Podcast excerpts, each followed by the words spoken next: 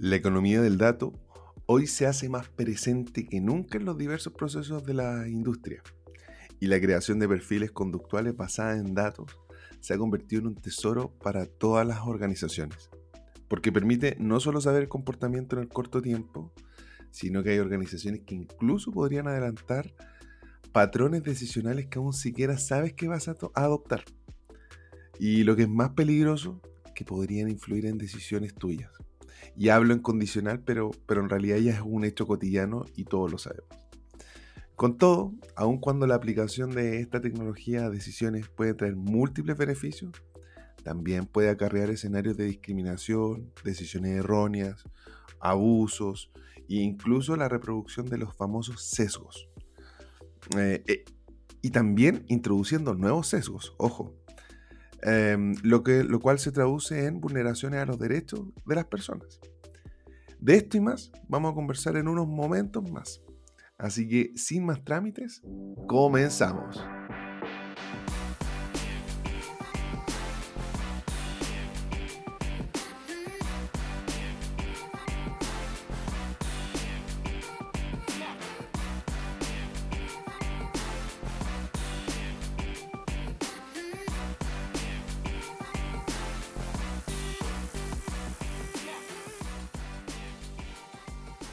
Bienvenidos a este, el tercer episodio de Itzicast, el podcast que combina derecho, tecnología y datos. Soy su anfitrión, Roberto Paso Barrientos, abogado con especialización en compliance y protección de datos y máster en Derecho Digital y Sociedad de la Información de la Universidad de Barcelona.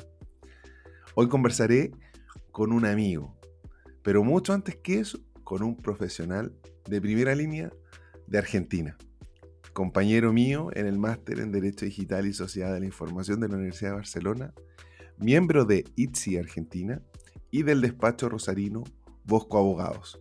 Además es ayudante de cátedra del Derecho del Trabajo y Seguridad Social en la Universidad Austral de Rosario. Hablo del coterráneo de Lionel Messi. Santiago Bosco, buenos días. ¿Cómo estáis, Santi? Buenas tardes a nuestros oyentes. Y buen día para vos allá en, Chile, Robert. La verdad que muy contento por, participar de este hermoso podcast. Gracias, Santi, por estar aquí. Bueno, ya le dijimos a los auditores de qué vamos a tratar, que vamos a hablar del tratamiento automatizado de, datos personales. Em, en general, en la nueva ley, de, en la nueva ley chilena, en el proyecto de ley chileno, en el proyecto de ley argentino, pero por sobre todo en el Reglamento General de Protección de Datos. Voy a hacer una introducción muy simple para explicar un poco desde la perspectiva jurídica, ¿cierto? Y normativa, mejor dicho, qué, es un qué se entiende por tratamiento automatizado de datos personales. El tratamiento automatizado de datos son eh, aquellas operaciones o acciones que se llevan a cabo sobre datos personales o conjunto de, de estos, empleando medios electrónicos, como puede ser un registro, el almacenamiento de estos datos en un, en un computador, en un ordenador. En general, cualquier tratamiento de datos que implique el uso de medios electrónicos, incluido pero no limitándose al uso de programas informáticos, se considera que es tratamiento automatizado de datos personales.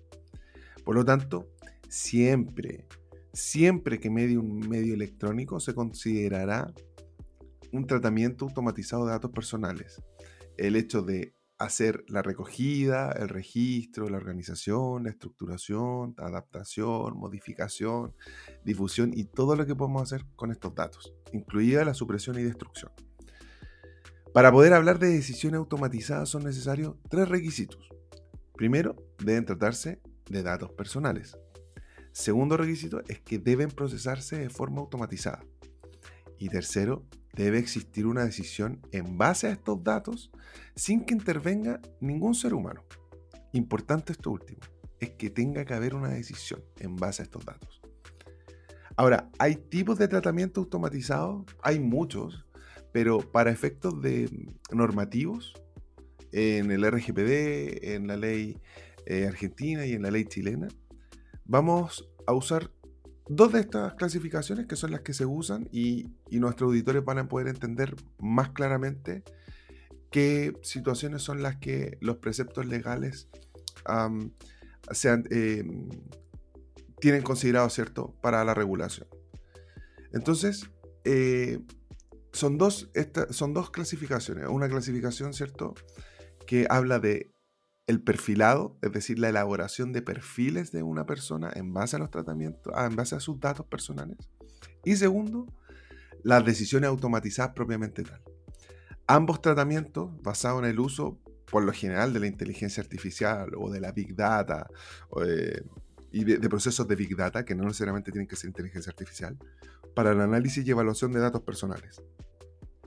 Por una parte tenemos la elaboración de, elaboración de perfiles o, o perfilado, que es una forma de tratamiento automatizado mediante la que es posible inferir más información acerca de una persona física, evaluando, analizando o prediciendo aspectos personales.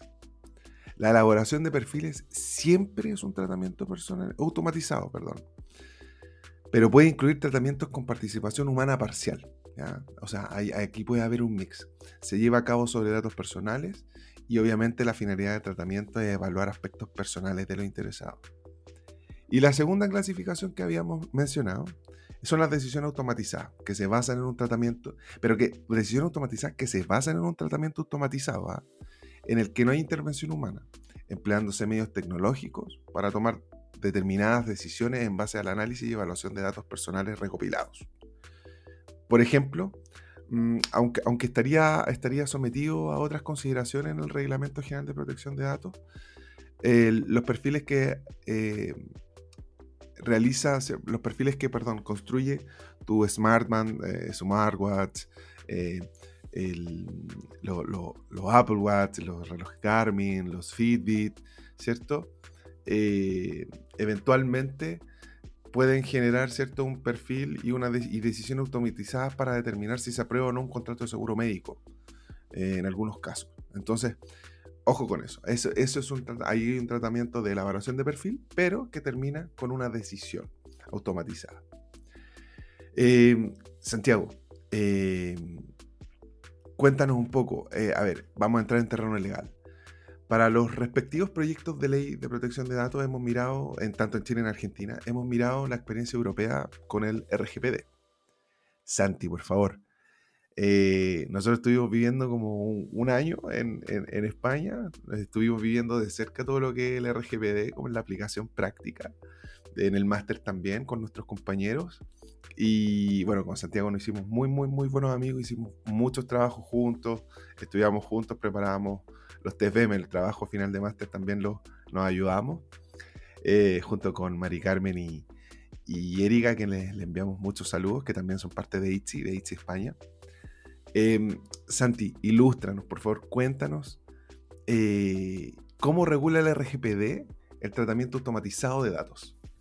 Bueno, mira, primero que nada, el RGPD ya marca una línea central respecto al tratamiento automatizado de datos personales porque ya en los considerandos se refiere en distintas ocasiones al mismo, como por ejemplo, eh, en, un, primer momento habla de que a fin de evitar que haya un grave riesgo de ilusión, la protección de las personas físicas debe ser tecnológicamente neutra y no debe depender de las técnicas utilizadas.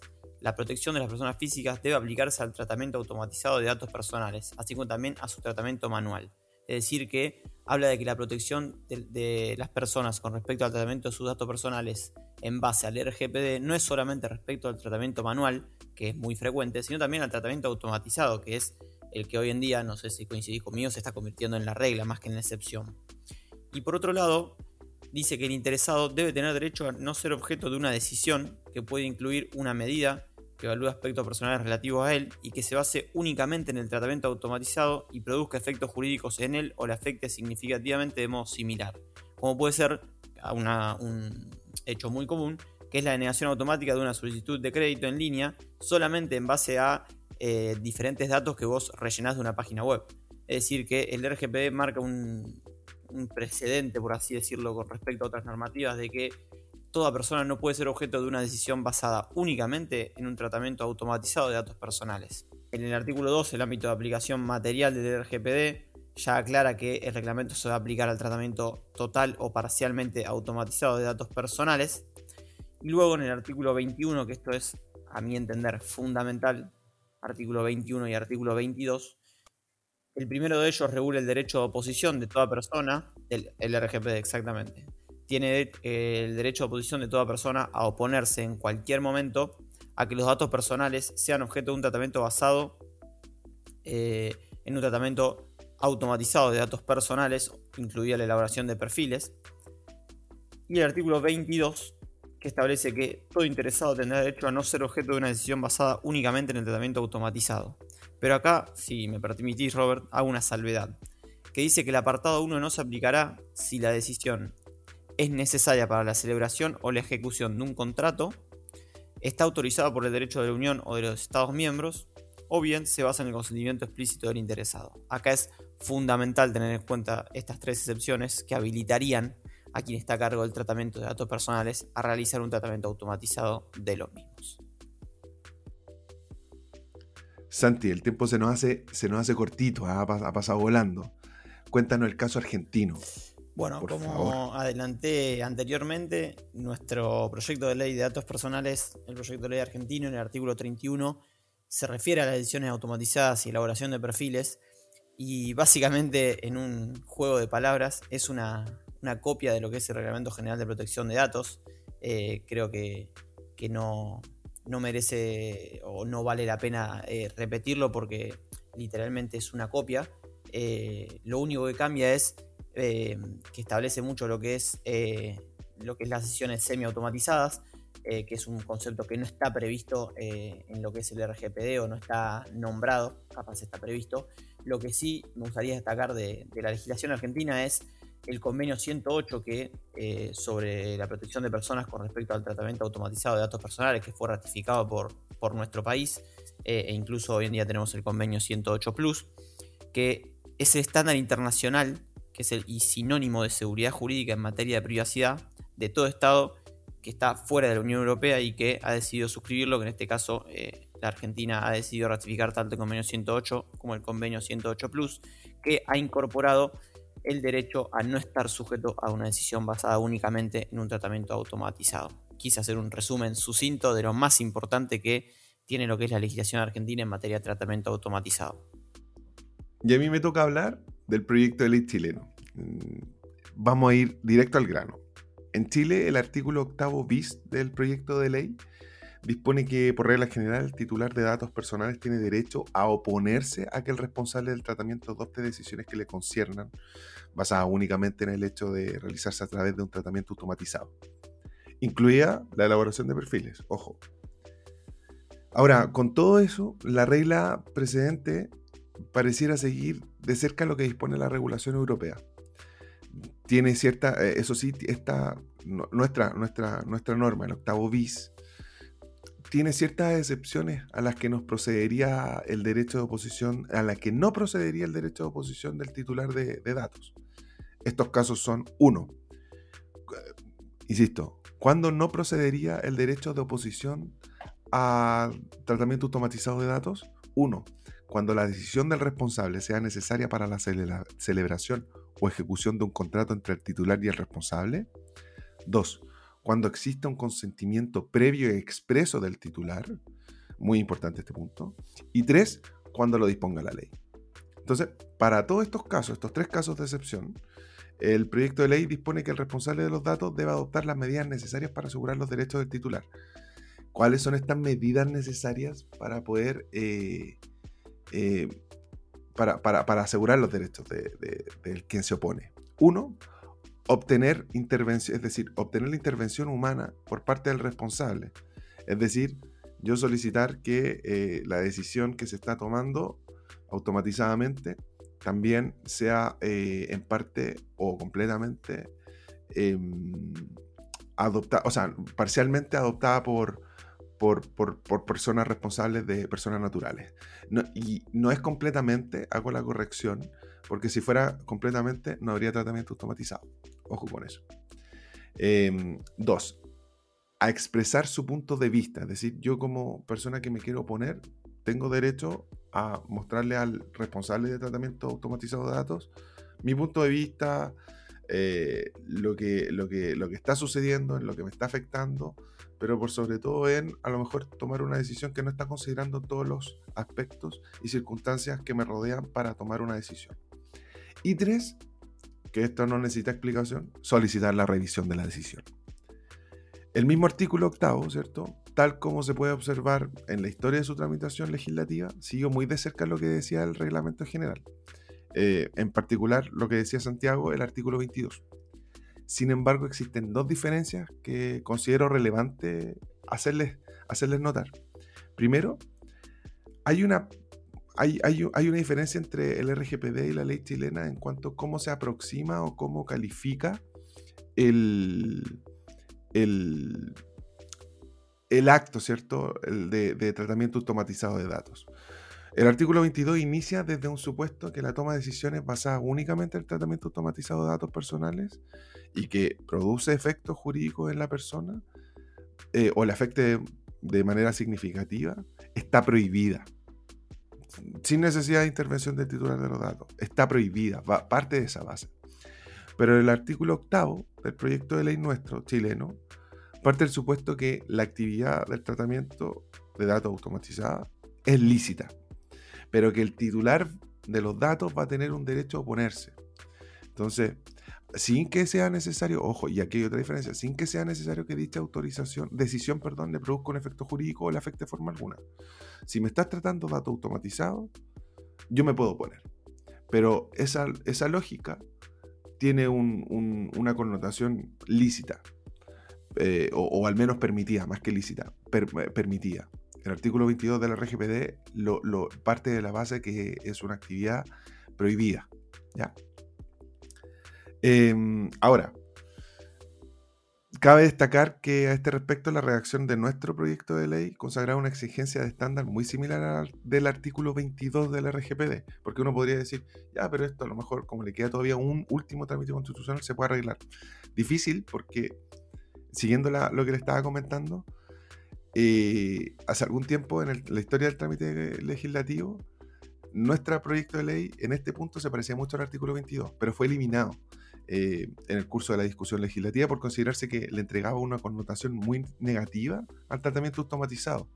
Eh, además de considerarse que el concepto de afectación significativa eh, constituía una expresión bien ambigua. Y la verdad es que es, bien ambigua. iba a tener que entrar la Agencia de Protección de Datos a regular, perdón, a, a, contextualizar y en definitiva a interpretar este, este, este término. Segundo, eh, segunda diferencia, respecto de los derechos que posee el titular de los datos para los casos que no procede su derecho a ponerse las decisiones basadas en el tratamiento automatizado de sus datos. Eh, el RGPD consagra en su artículo 22 una regla que parece ser diversa a la del proyecto de ley chileno. El primero otorga al titular de los datos, para los casos en que proceda el tratamiento automatizado de sus datos, em, o, sea, que ésta no se encuentre prohibida per se, el derecho a impugnar la decisión que adopte el responsable de los datos en base a aquel tratamiento.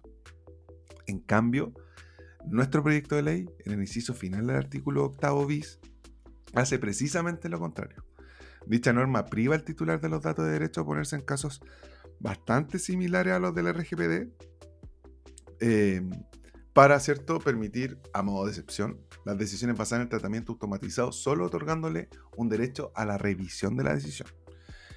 Em, al efecto, la mencionada, esta, regla, la mencionada regla, que el responsable deberá adoptar medidas necesarias para asegurar los derechos del titular, en particular del derecho a obtener intervención humana por parte del responsable, expresar su punto de vista y a solicitar la revisión de la decisión. En consecuencia, eh, parece que la redacción de, de nuestro proyecto de ley otorgaría, por un lado, una defensa de menor intensidad al titular de los datos personales y, por otro, un mayor ámbito de discrecionalidad al responsable de los datos frente a las decisiones que adopte en base al tratamiento automatizado de datos personales, ampliamente utilizado el día de hoy por la inteligencia artificial. Em, entonces, raya para la suma, el caso chileno, si bien adopta como base el RGPD, dicha, base fue modificada o atenuándola mejor o atenuando mejor la, disculpen, la connotación negativa que en Europa se da a este tratamiento automatizado lo que significa que va a ser un desafío sumamente interesante para las organizaciones aplicar de manera correcta esta, esta, regla del octavo bis y cómo eh, y el desafío de cómo la Agencia de Protección de Datos Personales chilena va a tener que sancionar estos incumplimientos. Así que paso el dato que si tienes inquietud sobre cómo está quedando el proyecto de ley de protección de datos personales en Chile, en itsi.io tenemos un resumen ejecutivo y el mismísimo proyecto a tu disposición. Santiago, gracias por aceptar la invitación, por ilustrarnos lo que sucede en Argentina, comentarnos lo que pasa, lo que, lo que pasa con el RGPD en cuanto al tratamiento automatizado de datos personales y cómo la automatización, cómo la automatización afecta, ¿cierto? El, la vida, ¿cierto? Del dato, de, los datos personales y cómo es que afecta también e impacta las normativas que estamos tramitando en Argentina y en Chile y cómo ya lo lleva el RGPD ya hace poco más de cinco años. Eh, llegamos al término del capítulo. Santiago, muchas, muchas, muchas, muchas gracias por venir. Bueno, en realidad muchas gracias a vos, Robert, por la invitación. Siempre es un gusto hablar con vos y más si es sobre, sobre derecho y sobre datos personales, que, es una pasión que nos unió en España y bueno, nos, nos sigue uniendo hoy en día. Y bueno, recordarles a nuestros oyentes que, que Itzi no solamente está disponible en Chile y en España, sino también en Rosario, Argentina. Eh, cualquier duda, cualquier consulta eh, o, cualquier gestión que, requieran, ya sea en Rosario o alrededores respecto a los datos personales, bueno, ya saben, eh, nos encuentran en itsi.io. Y, bueno, nada, abierto a, abierto a todas sus, consultas, sus dudas y, a poder ayudarlos en lo que podamos. Gracias, Santi. Nos vemos pronto. Un abrazo a todos los que nos escucharon, a cada uno de quienes siguen esto a, esta altura, este tercer capítulo de Itzicast. Quedan invitadísimos a seguir escuchándonos en un próximo capítulo, donde vamos a tener a una invitada de lujo. Un abrazo grande y nos estamos escuchando.